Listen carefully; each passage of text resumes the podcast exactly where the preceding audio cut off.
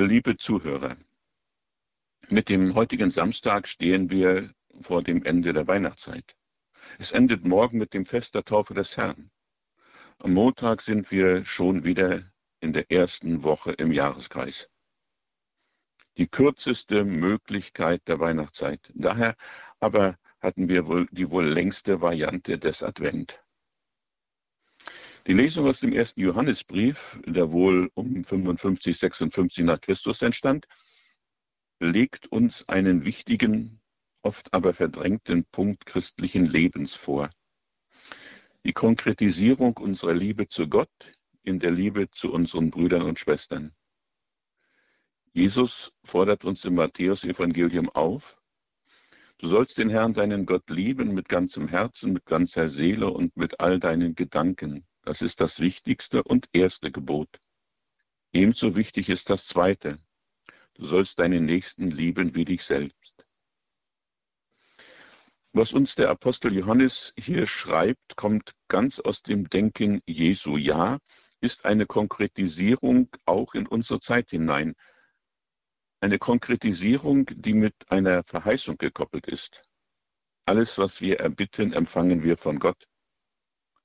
Das ist möglich, weil wir die Gebote Gottes halten und tun, was ihm gefällt. Mich beschleicht die Frage, ist unser Bitten oft so erfolglos, weil wir die Gebote Gottes nicht halten, aber immer neu das tun, was uns gefällt?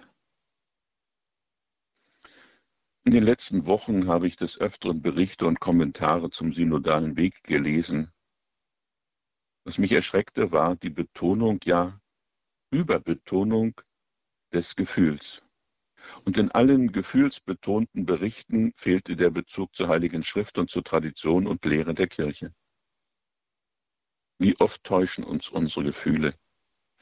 Wie oft werfen wir uns im Nachhinein vor, dass wir auf unser Gefühl hineingefallen sind?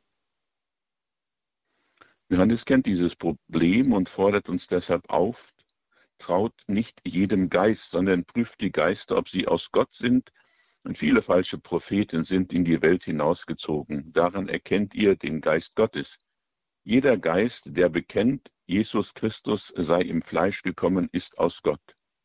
Und jeder Geist, der Jesus nicht bekennt, ist nicht aus Gott. Das ist der Geist des Antichrist, über den ihr gehört habt, dass er kommt. Johannes betont sehr, dass Jesus wirklich Mensch geworden ist, dass er im Fleisch gekommen ist. In der Irrlehre der Gnosis wurde der Geist so sehr überbetont, dass das wahre Menschsein Jesu nicht nur in den Hintergrund gedrängt, sondern auch geleugnet wurde. Viele konnten es sich nicht vorstellen, dass der vollkommene Gott, der Schöpfer der Welt, seine Vollmacht verlässt um ein sündiger Mensch wie wir zu werden.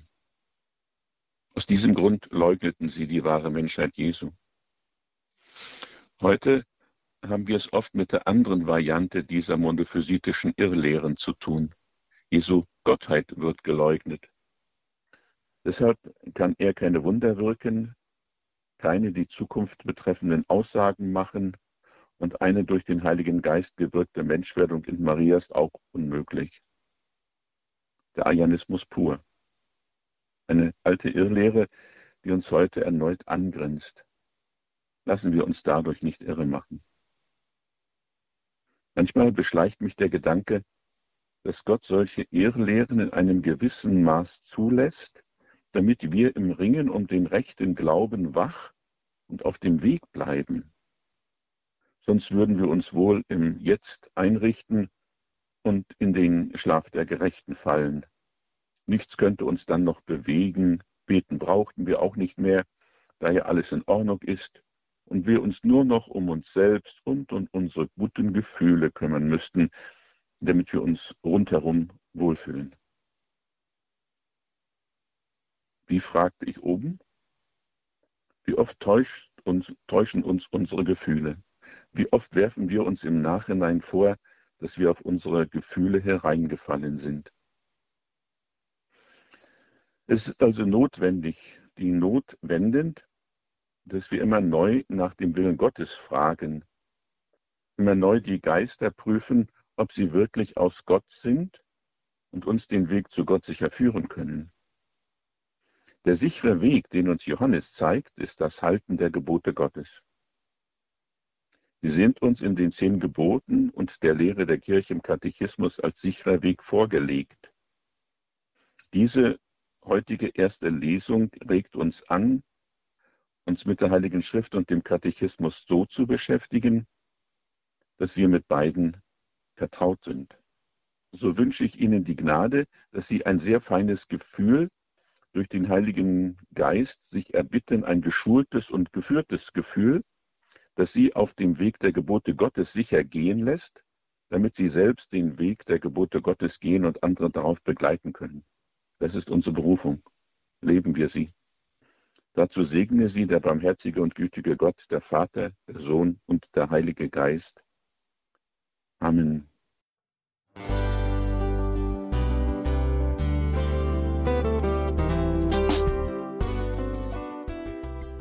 Liebe Zuhörerinnen und Zuhörer, vielen Dank, dass Sie unser CD- und Podcast-Angebot in Anspruch nehmen. Wir freuen uns, dass unsere Sendungen auf diese Weise verbreitet werden. Dieser Dienst ist für Sie kostenlos. Für uns ist er allerdings mit einem nicht unerheblichen finanziellen Aufwand verbunden. Deshalb sind wir für jede Spende dankbar. Alle Bankverbindungen unserer Spendenkontos können Sie über unsere Homepage horeb.org unter dem Menüpunkt Spenden einsehen.